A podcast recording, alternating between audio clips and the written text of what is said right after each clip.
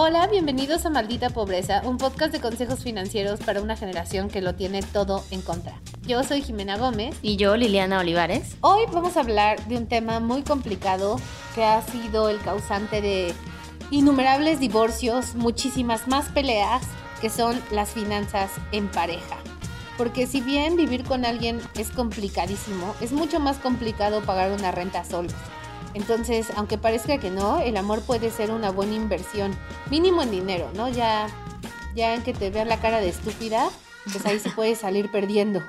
Pero, para que no te vean la cara de estúpida en las finanzas de pareja, vamos a ver un par de hacks, eh, un par de tips y como siempre, poner un par de anécdotas, no tanto de mi lado, porque yo soy un team solteros, team solteros forever.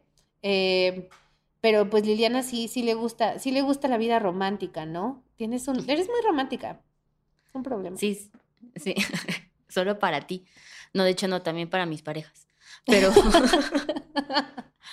no, creo que justo en este podcast de ayudar y dar consejos financieros, una parte importantísima, como dices, es cómo sobrellevar el tema del dinero en pareja porque esta es como una gran otra herramienta, así como les decimos que hagan sus presupuestos y que ahorren y que inviertan, bla, bla. Este es como un core y lo que mencionabas hace rato, ya de por sí es difícil la relación en pareja. El dinero es como otro nivel a desbloquear y de lo único que sí podemos aconsejar, ¿verdad? De ya en su relación, pues háganlo como puedan, pero al menos en dinero sí tenemos buenos hacks. Y el primero me parece que es tan obvio y resulta ser tan obvio que pocas parejas eh, lo hablan, ¿sabes? Como saber identificar como paso uno, ¿no? O sea, día cero, identificar la relación que cada quien tiene con el dinero es súper importante porque a partir de ahí se van a definir el qué estrategias se van a llevar, cómo nos vamos a administrar, quién paga qué, ¿no? Pero creo que estas parejas que logran encontrar criterios eh, compatibles en cuestión del dinero, como si te importa igual a ti, ¿no? O sea, igual y los dos no es nuestra prioridad y queremos vivir del arte, por ejemplo, ¿no? O si cuál, e, o yo soy una persona que soy súper compulsiva y, cuando, y tienes que saber que el día que yo voy a estar deprimida voy a ir a gastarme todos nuestros ahorros que hicimos en conjunto, ¿no? O incluso identificar como la relación de, de poder que tal vez alguien le puede dar de, de al dinero, ¿no? O sea, como este manejo de si te quiero más, te regalo más, si te quiero menos, ya no te doy tantas cosas, como este tipo de identificación básica para ambas personas es, es como el core de donde va a partir cómo se van a administrar sus, sus finanzas, ¿no? Y pareciera que, como ya lo hemos mencionado en episodios anteriores, el dinero es un tema tabú, ¿no? Entonces, es complicado hablar de eso y muchas cosas en la relación de pareja se hablan, y te puedo asegurar, así que, o sea, yo no conozco al menos una pareja que haya hablado abiertamente del dinero, o sea, así como francamente, ¿sabes? Más allá como de, ay, qué padre, sí, este, me dieron un aumento, ajá, ¿sabes? Como cosas así, pero no de hablar de realmente de, ok, ¿y qué onda? ¿Vamos a empezar a salir y vamos a pagar mitad y mitad? O, ¿no? O sea... Eso siento que debería ser como conversación uno, ¿no? O sea, como a ver amigos, aquí cómo se va a pagar las cosas, si te estás pensando ir a vivir con alguien, tienes deudas, güey, o sea, como hay, hay alguna tarjeta de crédito que tengas 200 mil pesos que tal vez deberíamos hablar antes de casarnos, bla, creo que eso está súper bien. Y creo que, por ejemplo, digo, eso ya está muy avanzado, pero si estás saliendo con alguien es súper válido decir, vamos a pagar una y una siempre. O yo siempre voy a pagar porque soy la señorita de esa relación, o whatever it is, como ustedes se acomoden, ¿no? Sus roles de género, pues ya.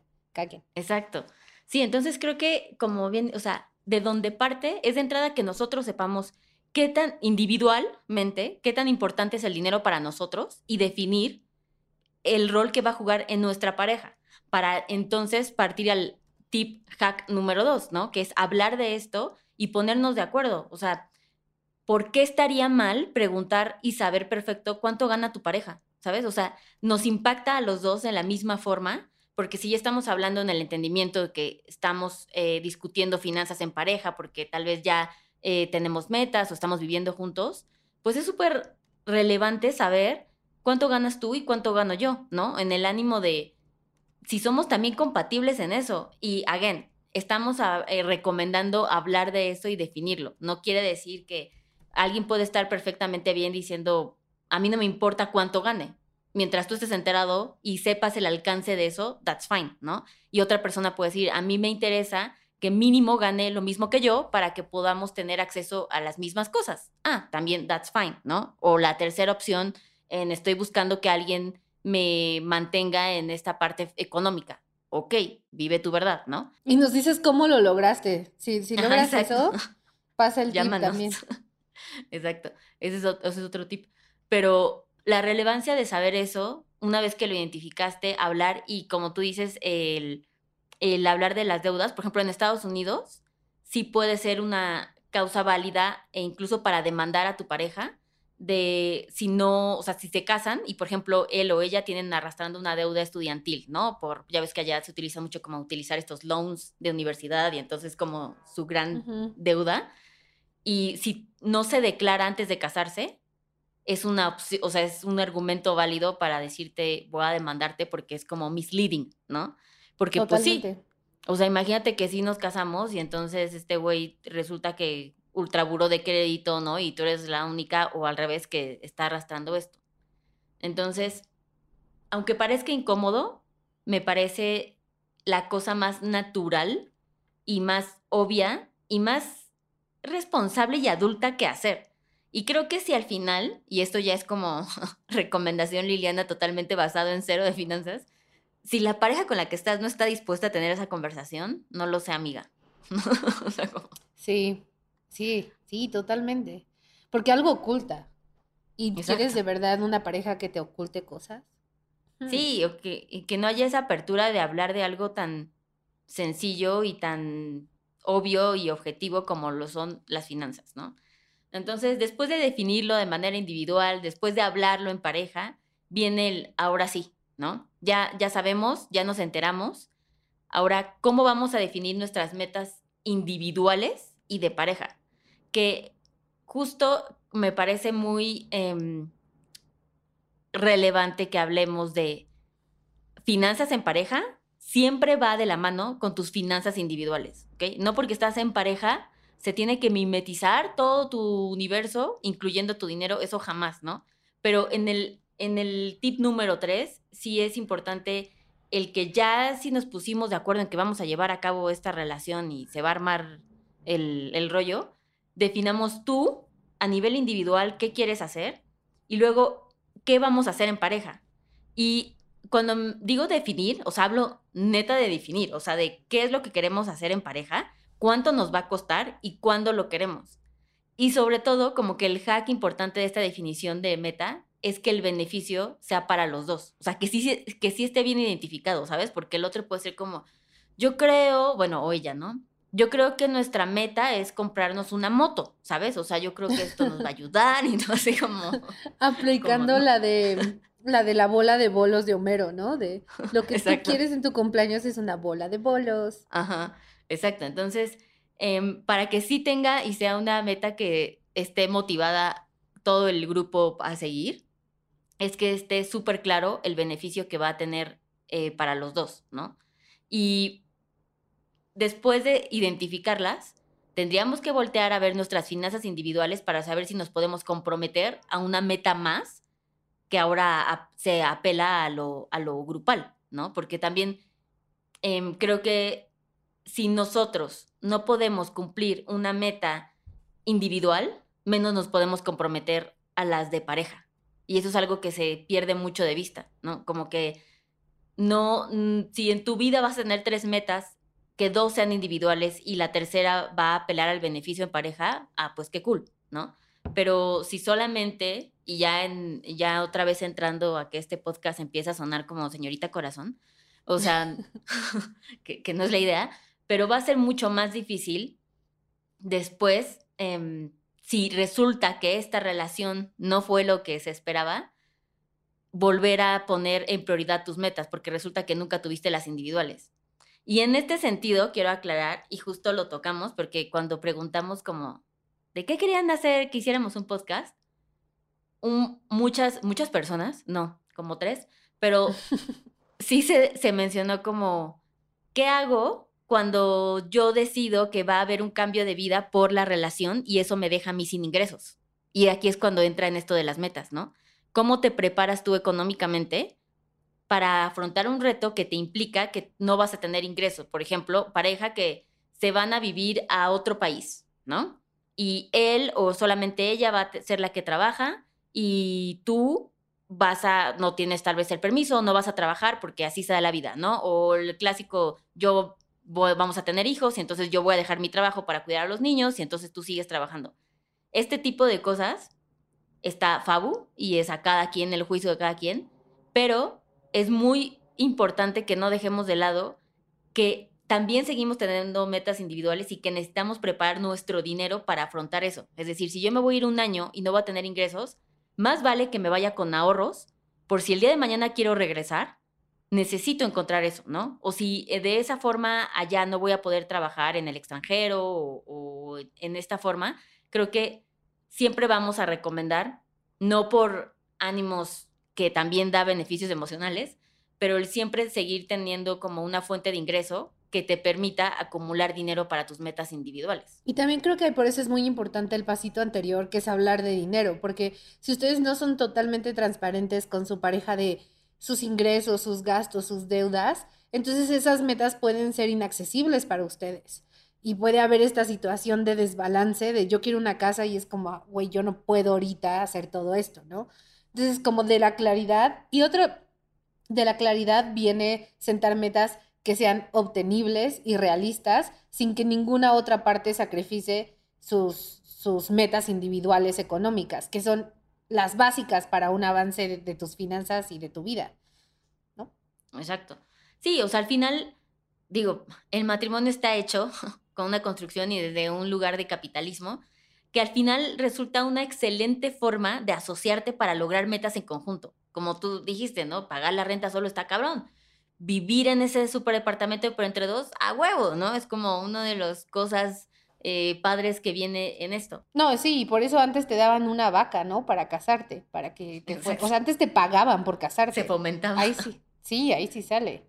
Y por eso, todo es más fácil, todo es más fácil casados. Los hoteles son más baratos, todo el dos por uno te sale, todo es mejor. O sea, por eso es más loable ser soltero. Somos súper valientes. Sí. Me Suena que, ah, sí, suena que ya viene ese, ese tatuaje nuevo. Pero... Soy so brave, so brave. Survivor.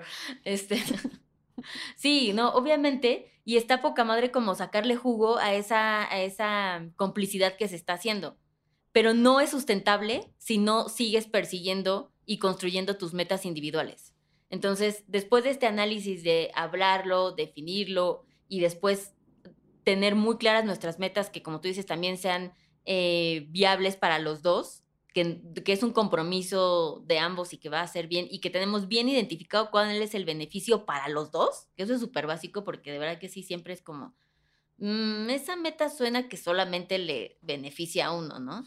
Viene el gran cuarto desafío que es cómo administramos ahora el dinero, ¿no? O sea, ya estamos aquí, ya estamos viviendo juntos, ya sé cuánto gana, pero la realidad es que al final tenemos esta gran empresa que es como la pareja, la familia, la casa, que se tiene que administrar.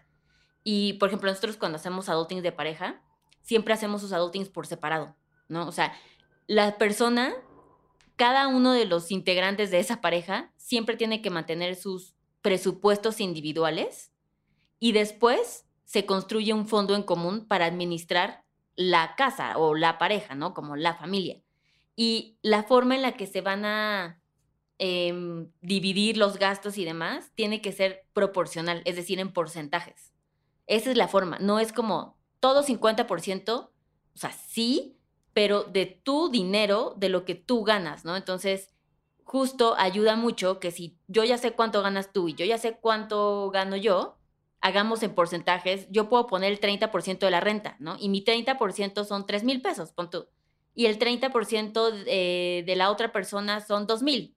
Ah, eso quiere decir que nos alcanza para una renta de 5 mil pesos y que cada quien, y eso es como lo maravilloso de esta objetividad, cada quien está dando lo que le corresponde, ¿no? Porque puede ser muy complejo empezar a, eh, obtener compromisos económicos que aunque son 60 mil pesos al mes y nos dividimos todo, tú pones 30, yo 30, pues sí, pero yo gano justo esos 30, no es el mismo esfuerzo que el otro, ¿sabes? Entonces creo que justo el porcentaje y, así es como debe hacer, y por dos razones. La primera es que tus finanzas personales deben estar basadas apelando a esos porcentajes, ¿no? Que solo puedes destinar 20% a tu renta, máximo el 30% a la hipoteca, ¿no? Tu 50% de tu presupuesto debe estar en tus básicos de vida y poder seguir ahorrando el 30%, que para el otro le signifique lo mismo. Y hacer ese ejercicio les permite hacer lo que alcanza el presupuesto para la casa, ¿no? Entonces, esa es, esa es la forma em, correcta de hacer financieramente un presupuesto en pareja. Y el siguiente paso es llevar la administración. Una vez que definimos cuánto nos alcanza y a cuánto, eh, siempre ponemos como la división de las responsabilidades administrativas divididas, ¿no? No porque, porque una cosa es que nos pongamos de acuerdo en los montos, pero ahora nos tenemos que poner de acuerdo en quién se va a hacer cargo de pagar eso.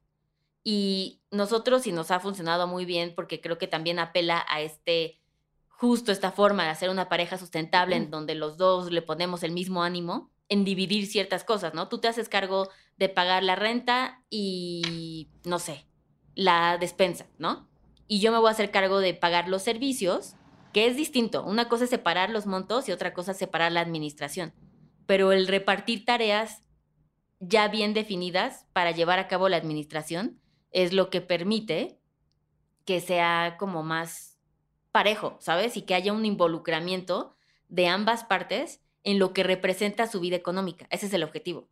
Como el saber, ok, estamos enterados en esta, de estas dos personas que estamos viviendo en esta casa que nos estamos gastando de súper 10 mil pesos, güey. ¿Sabes? Como los dos estamos enterados de esto y, y los dos decidiremos si nos está alcanzando y si está bien o ya enloquecimos, ¿no? O si nos estamos gastando, no sé, otros 10 mil pesos para salidas en, de taquitos en la noche, ¿no? O sea, como, ¿eso es viable o no es viable, no? O sea, creo que es... ¿Qué, qué pareja es esta? ¿Qué comen, güey? O sea, ¿cómo pueden gastar eso? Mucha gente gasta muchísimo, aparte más ahorita en pandemia, bueno, sí. en súper. O sea, eso es como ahora como el mayor gasto que tienen en, en, común, ¿no? Y estrategias que ayudan a hacer esto de forma como fácil y así, y ayudan buen. O sea, una tarjeta de crédito, por ejemplo, destinada a los gastos de la casa, en donde alguien es el, el, titular y tiene una adicional, ¿no? Entonces yo tengo mi tarjeta de crédito, pero mi pareja tiene una adicional y ahí cargamos todos los gastos de la casa. Ayuda mucho a que no empecemos a eh, mezclar, mezclar, gastos, ¿no? Ajá, exacto, de, de los que no tiene que ver. Entonces es muy fácil y aparte es muy claro y es como de, ok, esto llegó de la casa y that's it, ¿no? Y también apela a un acto de privacidad, ¿sabes? O sea, para que, no sé, nunca se tenga que compartir que ver los, los estados, estados, de cuenta. Exacto. No, no, no. Imagínate. No, no, no. También, bueno, o sea, depende qué tan novia tóxica o novio tóxico seas, pero igual ese es un buen in, ¿no? Para ver si te está engañando, obligar a que te enseñen los estados de cuenta. Ese es otro hack Sí. para que no te Eh, engañen. de otro episodio, de otro podcast. De otro podcast, de otra vida. Ajá. Sí. Pero sí, o sea, creo que justo ayuda mucho el, aquí vamos a cargar todo nuestra tarjeta de crédito, ya sabemos que lo que se gaste nos corresponde a los dos, incluso le pueden poner un límite a esa tarjeta de crédito, lo cual está fabu porque ya sabemos que así no nos vamos a pasar y está poca No, madre, y ¿no? si te cortan, no te dejan ahí atoradísima con una deuda. O sea, no es de que yo, o sea, no es de que yo Ya, vieron el input de Jimena, ¿no? Alguien está dolida. Mi input de. Jiménez, mi input de, Jiménez, no como, o sea, yo, o sea, póngale un límite a la tarjeta. Imagínate, yo, el güey me engaña, tengo la tarjeta, tú eres el titular, güey, o sea, nos vamos a comprar un kayak y luego desaparecemos. No, ese no es el consejo, by the way. El consejo es póngale un límite. Es solo sugerencia, pero no es consejo. Exacto. Entonces, sí, ayuda mucho a eso. Y si son super gadgets, ya sabes, type of dude, en donde puedan utilizar aplicaciones que hay millones eh, para hacer. Y a mí me gusta mucho utilizar las aplicaciones, no tanto como para administrativas. Yo no soy una persona que le guste eh, utilizar apps para hacer presupuestos y así, porque son como muy dependientes y qué hueva tener que estar anotando así como propina, cinco pesos, ya sabes, como que no, no me gusta eso. Pero hay ap- aplicaciones como Save Up o eh, Splitwise o Settle Up, que funcionan muy bien y está muy padre porque puedes ponerle, o sea, haces un grupo con tu pareja y le pones la meta de ahorro. Entonces puede ser como viaje a Dubai, ya sabes. Y entonces cada uno le va metiendo a ese fondito mil pesos a la quincena, ¿no? A la semana, lo que sea. Y entonces ya se va repartiendo el dinero y les pueden dar como ciertos beneficios y pueden juntar puntitos, algunos incluso hasta los pueden, se puede invertir ese dinero de aquí a que llegue el viaje. Entonces está padre porque como que promueve este tipo de cosas de, pues motivarse y ya tenemos un fondito y nos ponemos de acuerdo y el dinero está en lugar neutro para lo que comentabas, de si se van y, desaparecen. y eso es muy importante, eso es muy... No, es que de verdad, o sea, me, actúas como si todo el mundo fuera bueno, la mayoría de la gente es malo. Y si tienes una pareja, la estadística de que terminen, se divorcien y no vivan felices para siempre, es la estadística a seguir. Entonces, separen sus cuentas, pero paguen cosas juntos. Exacto. Sí, mm, o sea, no sé cuáles han sido las experiencias de Jimena. Siento que se ven duras, se ven difíciles, pero no, bueno, este, este podcast parte de que tal vez son dos ambas buenas personas, ¿no? Y que y están buscando opciones de cómo administrar su dinero, pero hay que ser smart, tanto hombres como mujeres. Y el dinero es algo que es individual, es personal y por lo tanto también debe administrarse de esa forma y solamente llega en conjunto y se, digamos, se, se mezcla en este proyecto de vida que llamamos casa, ¿no? Pero todo lo demás tiene que seguir por separado. Y en esa nota entramos a nuestro último quinto hack, que es la recomendación de casarse por bienes separados. Y no porque estemos pensando que, ay, pues porque cuando te divorcies, no, nadie está pensando que para cuando te divorcies, pero eh, es inteligente por, los dos pensar en una separación de bienes, porque en caso las dos son grandes personas, las dos se siguen amando por siempre en, ese, en ese principio, pero algo sucede en cuestiones legales, alguno de los dos, que no tiene que ver si nos separamos o no, eh, siempre es muchísimo más seguro tener bienes separados porque eso solamente afectaría los bienes y el patrimonio de una sola persona y no el patrimonio de la pareja en sí. Entonces, eso es como solo being smart, ¿sabes? No tiene nada que ver con, con que si estás pensando en que se van a divorciar o no, seguro no, pero si sí, pues ya lo resolvieron. Y si no, pues también Fabu que cada quien lo tenga separado y en conjunto se, se mantendrá como más seguro ese patrimonio total, ¿no? Tengo una duda ahí, Liliana, porque esto lo vemos mucho en las películas y en TMC y así de los prenups. Los prenups existen en México y cuánto dinero, cuánto dinero tienes que tener antes de que parezca una mamonería pedir un prenup. o sea, no es un practice común en México, o sea, como en Estados Unidos que sí vemos, o sea, que ya sabes que Catherine Zeta Jones tiene un super prenup con Michael Douglas y justo hace rato estábamos hablando de saber de esos datos curiosos de, de network de los famosos. A mí me gusta saber el prenup de los famosos. Sí, de que si te engaño una vez te pago tanto, te engaño dos veces tanto, ¿no? Ajá, no, pero el de Catherine Zeta Jones lo tiene como, si encuentra a Michael Douglas como que tuvo penetración, vale esto. Si todo solo tuvo sexo oral, vale esto. O sea, está súper detallado, ¿no? Ese es un gran abogado y no chingaderas. No, y se nota que Michael Douglas hizo sus cuentas, ¿no? De, ok, no me alcanza para la penetración, pero tres mamadas nos los echamos. O sea, como. Exacto. Así de viene una película nueva.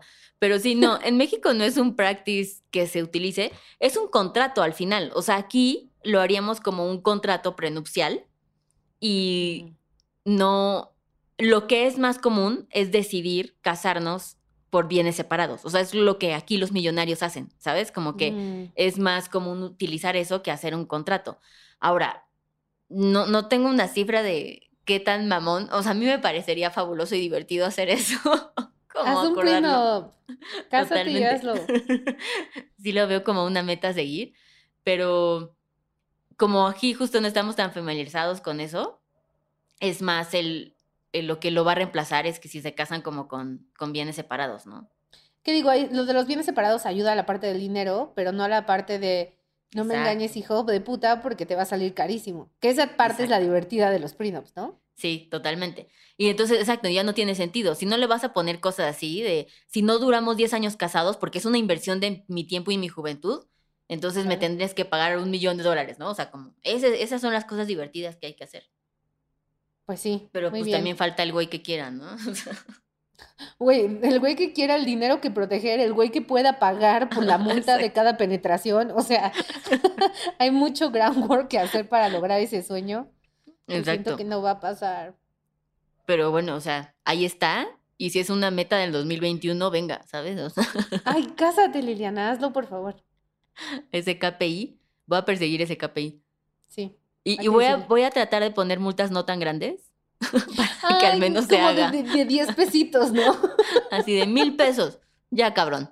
Ya es lo menos. Solo para firmarlo, así, para que se firme. Exacto. Obviamente no, porque como ya iniciamos este podcast, yo sí soy una romántica y eso no está ayudando a mis a mi score de relationship. No, no. Pero sí, súper. Pues esto es muy importante. Creo que hay, hay ideas muy buenas. Lo de la tarjeta de crédito creo que es una súper idea. Porque creo que cuando estás en pareja, pierdes la noción de yo inventé esto, luego es súper incómodo cobrar los tacos que tú pagaste. Entonces creo que eso está súper, como hablarlo desde el principio y tener esa claridad siempre. Porque de verdad, entre las cositas que vas pidiendo del rap y eso, de repente tú ya gastaste un bonche en cosas de los dos. Y pues ni modo que le reclames la- las papitas, ¿no? Exacto. Eh, Así es. Pues bueno, eso es finanzas en pareja. Aquí muchísimas lecciones. Creo que la más importante es no tener miedo a tener estas conversaciones, ser transparentes con el dinero y verlo como una herramienta que les puede ayudar a conseguir metas en conjunto, siempre y cuando no dejen las suyas individuales, porque recuerden que la pareja no te define, no eres tú, tu vida en pareja no es la vida, tú eres una persona individual que merece triunfar, incluso cuando todo se vaya al carajo, como estadísticamente se irá. Gracias. No, no es cierto, suerte. que no Búsquenla para más consejos de pareja. Búsquenme cuando su novio les engañe para decirle, ven, ven. Ay, no. No. es que ya veo, ya veo después del Instagram de Adulting con, con comentarios así. Así es que Como no. de a mí sí me engañó. Sí. Ajá. Sí, pues no son las últimas, ni las primeras, muchachas. Ese, ese es otro episodio que vamos a hacer. Exacto. Pues bueno, recuerden suscribirse a Maldita Pobreza en Spotify, darnos estrellitas en Apple Podcast o, y compartir nuestro podcast donde sea que escuchen podcast con todos sus amigos. Y si son millonarios y tienen un prenup, escríbanos. Queremos, Sí. queremos entrevistarlos. Queremos hablar con ustedes. Ah, creí que ibas a dejarlo así como, si son millonarios, escríbeme. Ya. También, si son millonarios, tienen un prenup, ganaron ese prenup, no tienen pareja y están abiertos a muchos gatos, escriban. Nos vemos la siguiente semana. Bye. Bye.